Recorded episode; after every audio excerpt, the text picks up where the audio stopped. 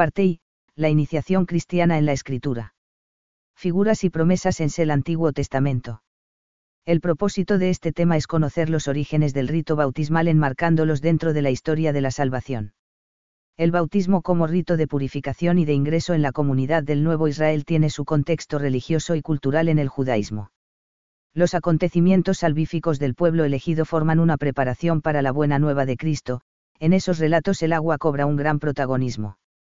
Por respeto a nuestros hermanos judíos, al mencionar el nombre de Dios usaremos el tetragrama o bien la traducción el Señor.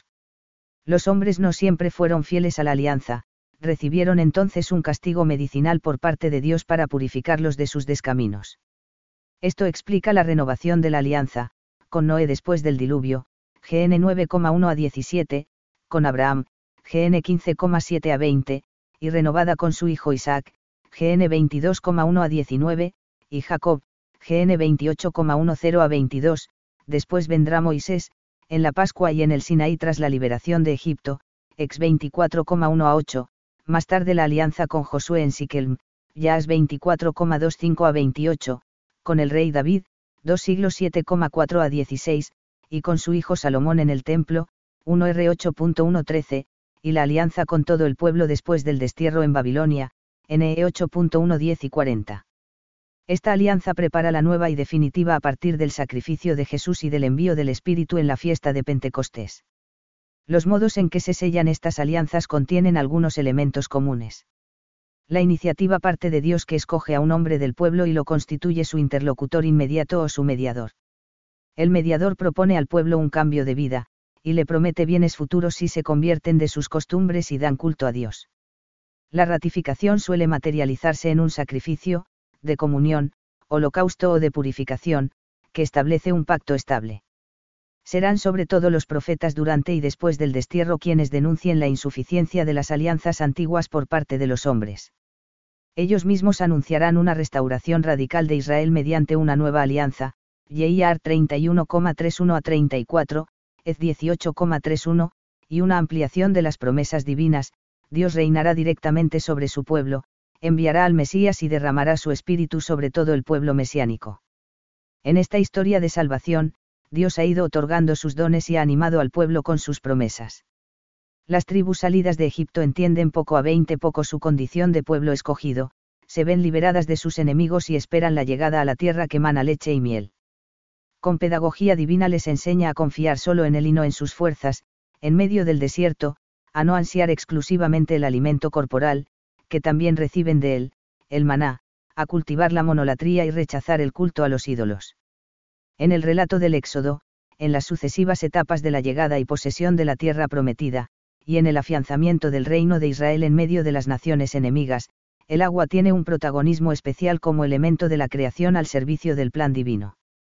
Sin embargo, cualquier relato donde aparezca agua no puede leerse como figura del bautismo. Los padres interpretan solo algunos relatos a la luz de la tipología, como veremos más adelante. Los padres de la Iglesia y la liturgia desarrollan estas prefiguraciones y las proponen como una tradición antigua que autoriza y explica el bautismo. La primera enumeración de las figuras bautismales se la debemos a Tertuliano, y con ligeras variaciones, a Cirilo de Jerusalén. Es tal la coincidencia entre las catequesis de los padres, que podemos considerarla una enseñanza de los orígenes de la Iglesia. Su número es elevado, vista la presencia del agua en tantas situaciones y vicisitudes, no obstante, es posible individuar dos líneas esenciales de interpretación, el agua como principio de vida y como principio de destrucción o purificación. El Catecismo de la Iglesia Católica recoge las siguientes figuras, las aguas originarias, Noé y el arca, el paso del Mar Rojo y del Jordán, en en 1218 a 1222. 2. El agua como principio de vida. Las aguas primitivas o primordiales aparecen en las catequesis patrísticas más antiguas. El agua es creada al inicio y de ella emergió la tierra. Sobre el agua se cernía el Espíritu de Dios y en ella se producen los seres vivientes, GN 1,20. También hay corrientes de agua en el paraíso, donde vive y trabaja el hombre, GN 2,10 a 14. Todos los seres vivos, especialmente el hombre, están animados por un principio vital o aliento, Ruati, que procede de YHWH, de él depende, en último término, que todo viva o muera.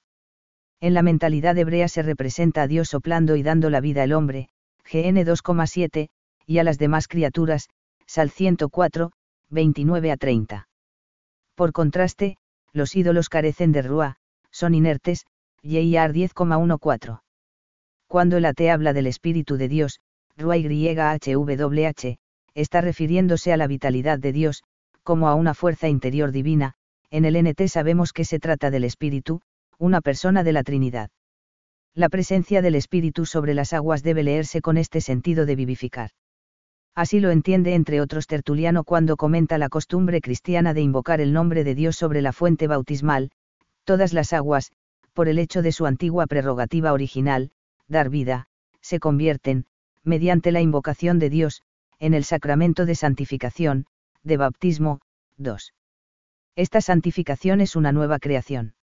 Existe otra figura relacionada con este ambiente sereno del paraíso y de la que se suele hablar menos, el bautismo y su preparación como un regreso a la condición originaria. En efecto, desde la inscripción del nombre en el libro de los catecúmenos hasta el baño bautismal, comienza una lucha contra Satanás y un paulatino proceso de liberación de su dominio y de sus tentaciones. El ejemplo de Cristo tentado en el desierto es el Evangelio que se lee en el domingo y de Cuaresma, que coincide con el día para la inscripción del nombre. A partir de ese momento, los exorcismos diarios tienen como fin afianzar al catecúmeno frente a Satanás, que lucha contra Cristo. También en los primeros tiempos, en las catequesis diarias del obispo se explicará la escritura, partiendo del libro del Génesis.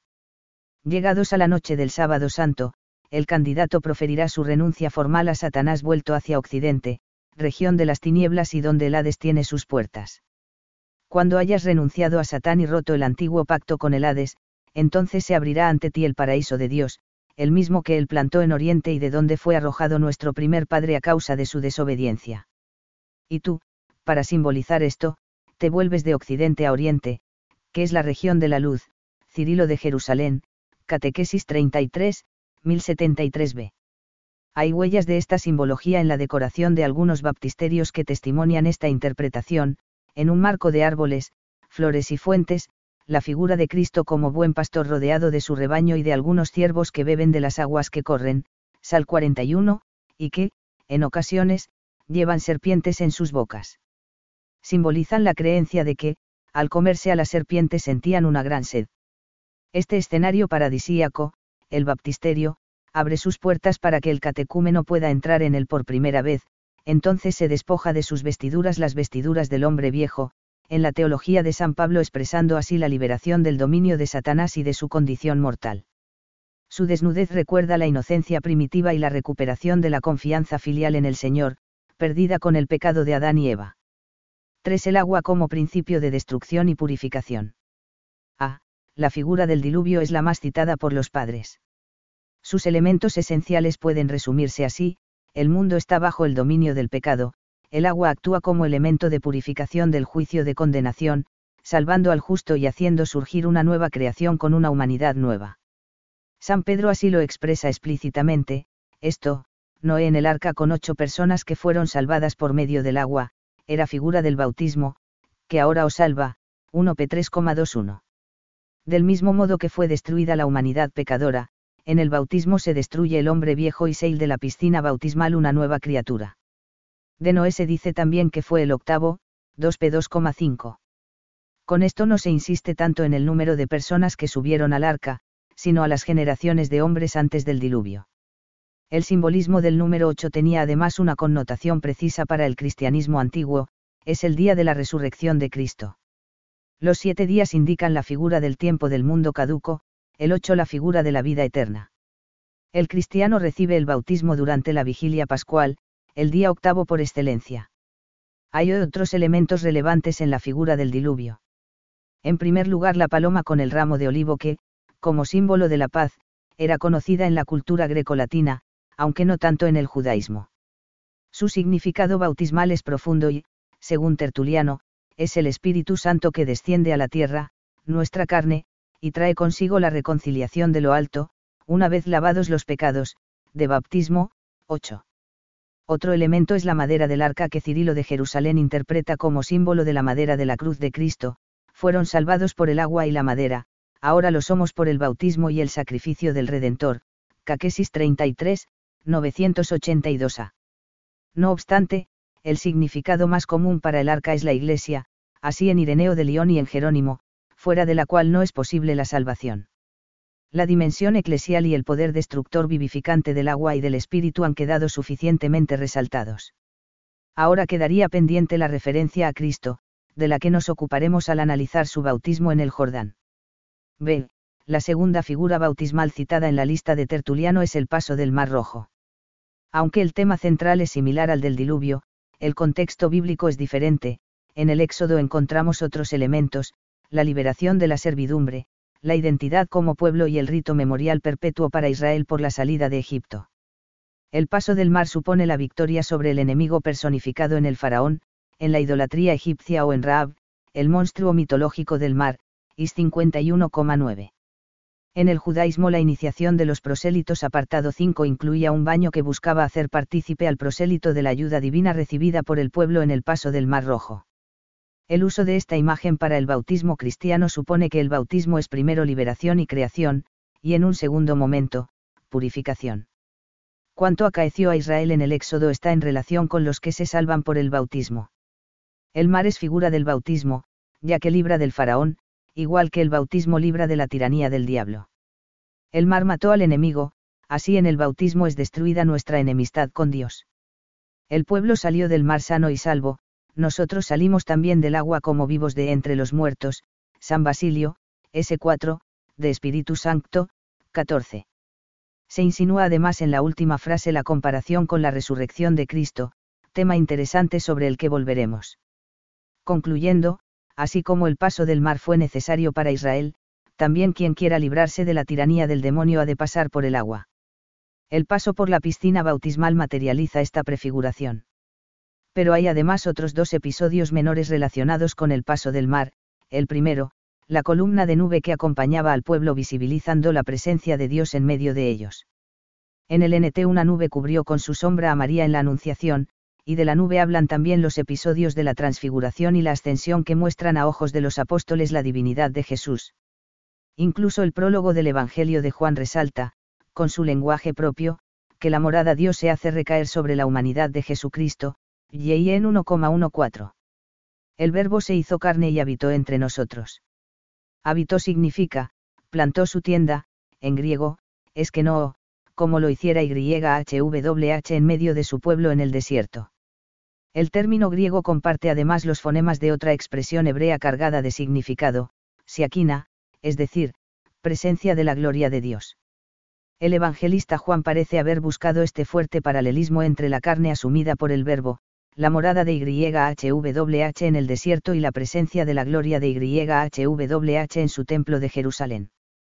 Probablemente es Orígenes el primero en dar una interpretación de la nube como símbolo del Espíritu Santo, y Ambrosio le sigue en este punto, de Maisteriis 13. Como sabemos por el relato del Éxodo, por la noche la nube dejaba paso a la columna de luz, el segundo episodio. En ella algunos padres han visto una figura del verbo encamado, que es luz del mundo, y en 8,12. C. Otros acontecimientos decisivos para Israel tuvieron lugar en las inmediaciones del río Jordán. Aquí el agua lava y purifica, mientras que en el Mar Rojo 24 destruye y crea. Atravesar el Jordán era un gesto de enorme trascendencia. Según una antigua creencia que se remonta al libro de Job e incluso antes, los abismos de las aguas eran la morada de potencias diabólicas, en el Jordán habitaba el dragón Behemoth que recibía el Jordán en sus fauces, Cirilo de Jerusalén, Caquesis 33, 441a. Por eso Jesús descendió a sus aguas para aplastar su cabeza con su bautismo. Este paso era además otro reto para asegurar que el pueblo continuaba confiando en Dios y en sus enviados antes de entrar en la tierra prometida. Israel lo cruza por mandato de Josué figura de Cristo, Cirilo de Jerusalén, Catequesis XY, y vuelven a repetirse los hechos portentosos, Yaas 3,14 ss, que le confirman como nuevo guía después de la muerte de Moisés. También Ilaías cruza el Jordán como nuevo Moisés haciéndose así idóneo para su posterior ascensión a los cielos en un carro, 2 re 2,6 ss. De algún modo este episodio repite el paso del Mar Rojo, pero su ascensión queda sin explicar a menos que miremos la vida de Cristo y pongamos en contacto al recién bautizado como hace San Ambrosio, de Misteris, 35 a 36, con el misterio de la ascensión de Jesús. También el nuevo cristiano se hace capaz de subir al cielo. El último episodio relacionado con el ciclo del Jordán y que tiene un gran número de citaciones entre los padres es la purificación de Naamán, el sirio. Por orden de Eliseo, profeta en Israel del Dios verdadero, este jefe militar se baña siete veces en el Jordán para curar su enfermedad. Los comentarios patrísticos al respecto insisten en su condición de extranjero, universalidad del bautismo, en el número de los baños, alusión velada al Espíritu Santo, en el mismo lugar donde se bautizará Cristo, institución del bautismo, y en el efecto sanador que le deja la carne de un niño, efecto purificador y el volver a nacer, C.F.R. Danielou, LOLS cuatro otras figuras bíblicas sobre la confirmación y la Eucaristía. En el caso del sacramento de la confirmación no conocemos figuras bíblicas en el sentido que venimos considerando. El AT más bien presenta las promesas de algunos profetas de que el Espíritu del Señor descendería sobre el Mesías, Is 11,2, y sobre el pueblo mesiánico, J 13,1-2.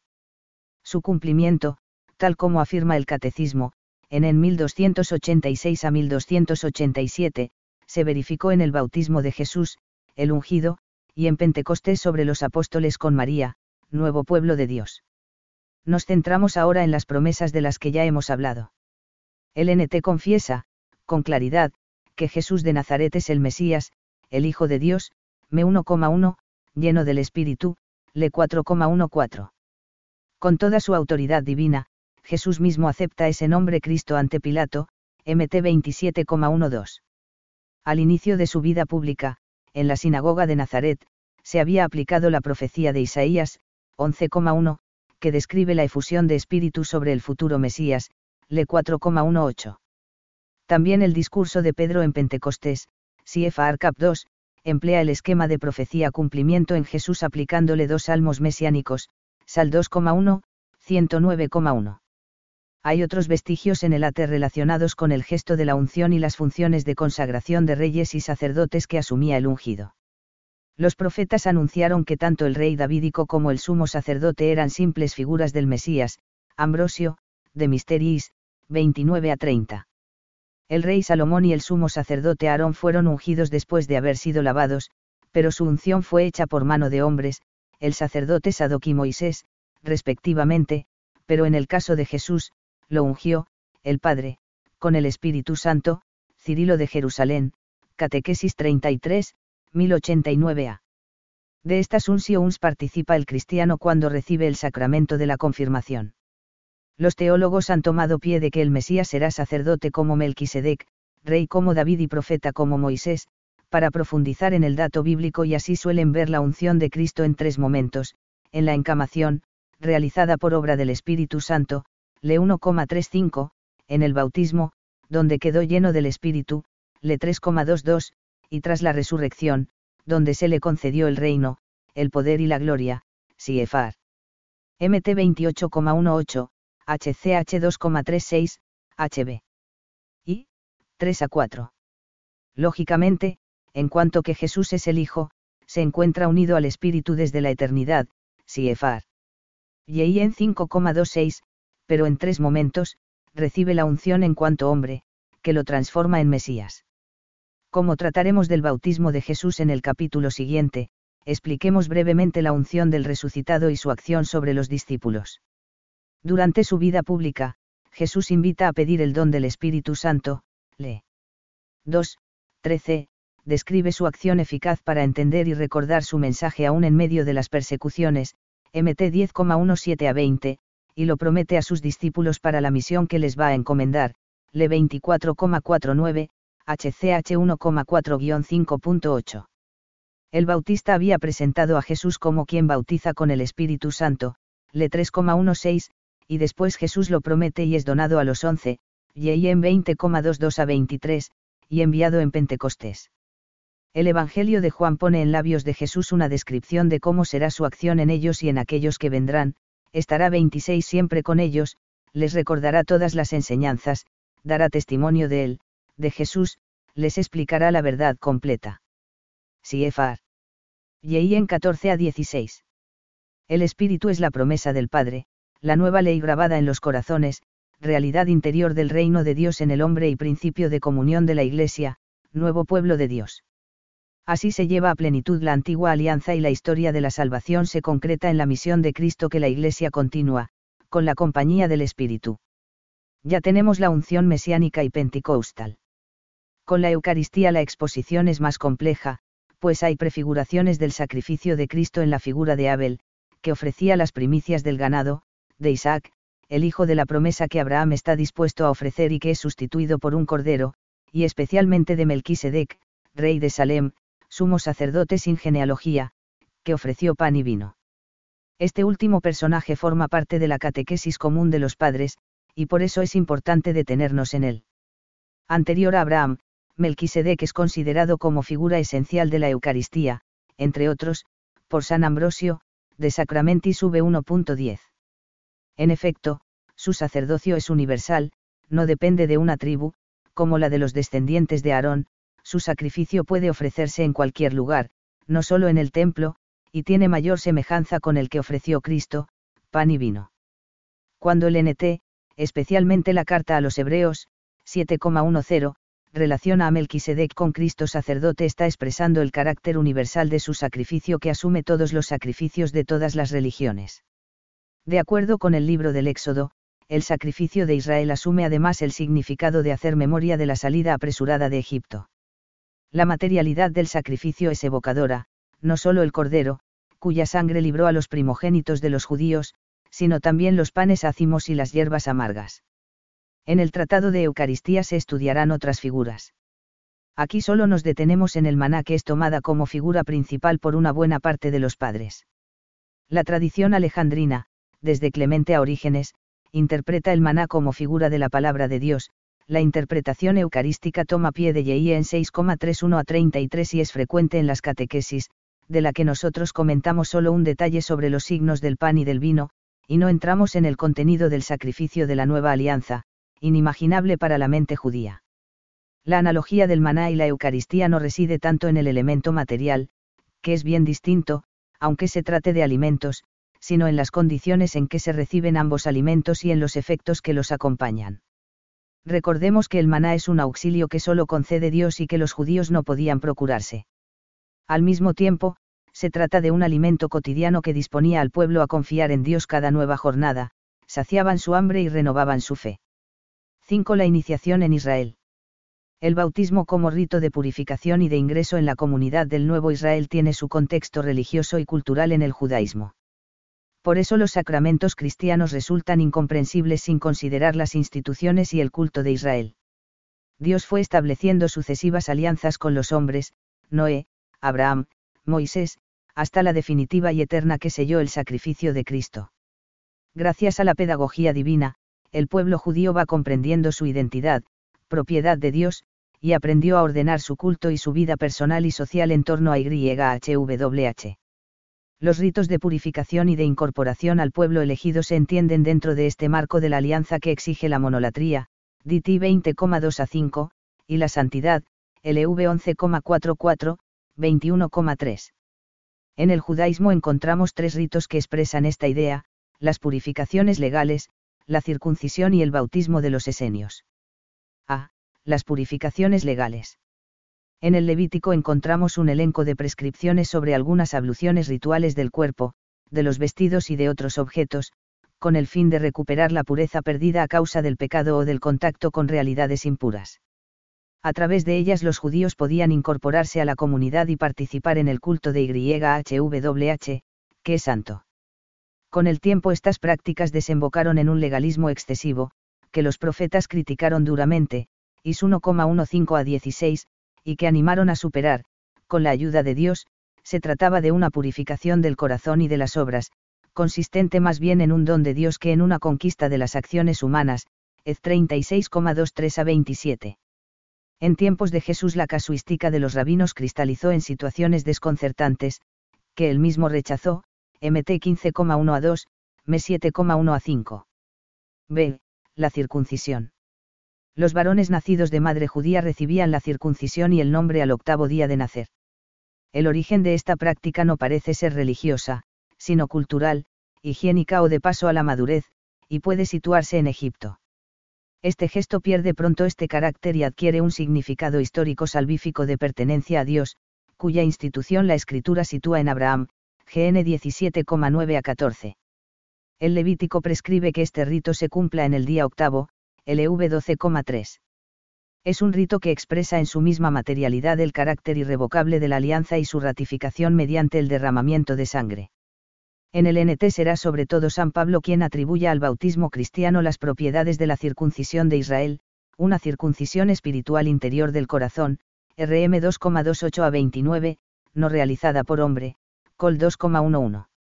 La circuncisión era también exigida a los esclavos o extranjeros que querían ser recibidos en la comunidad de Israel. Estos emprendían un proceso de iniciación por el que abandonaban su condición de paganos o gentiles para aceptar la fe judía y la observancia de las leyes civiles y religiosas, en M 15,15, LV 17,8 a 15 para asegurar la rectitud de quienes pretendían incorporarse existía un camino de conversión y de purificación llamado bautismo de los prosélitos, que comprendía un examen ante un tribunal de tres testigos, un tiempo de instrucción y los ritos de admisión, circuncisión, baño y ofrenda de un sacrificio. Era un bautismo no repetible, en el que el mismo candidato se sumergía en el agua a la vista de varios testigos. C. El bautismo de los esenios. Los esenios eran un grupo de mayor observancia dentro del judaísmo y que desarrolló una vida en comunidad, comunidad del Qumran, a orillas del Mar Muerto. Se consideraban a sí mismos el verdadero Israel. Para ser iniciados, el primer paso era la conversión, un cambio de vida y el alejamiento de Jerusalén y de otras ciudades pervertidas para ingresar en la comunidad del desierto. Durante un año, bajo la tutela de un responsable, el candidato era sometido a prueba para ver su idoneidad. Una vez admitido, recibía más instrucción durante dos años y practicaba abluciones diarias, a su término se le volvía a examinar para su ingreso definitivo. Como otros grupos, los esenios anhelaban la llegada del Mesías que purificaría a los elegidos.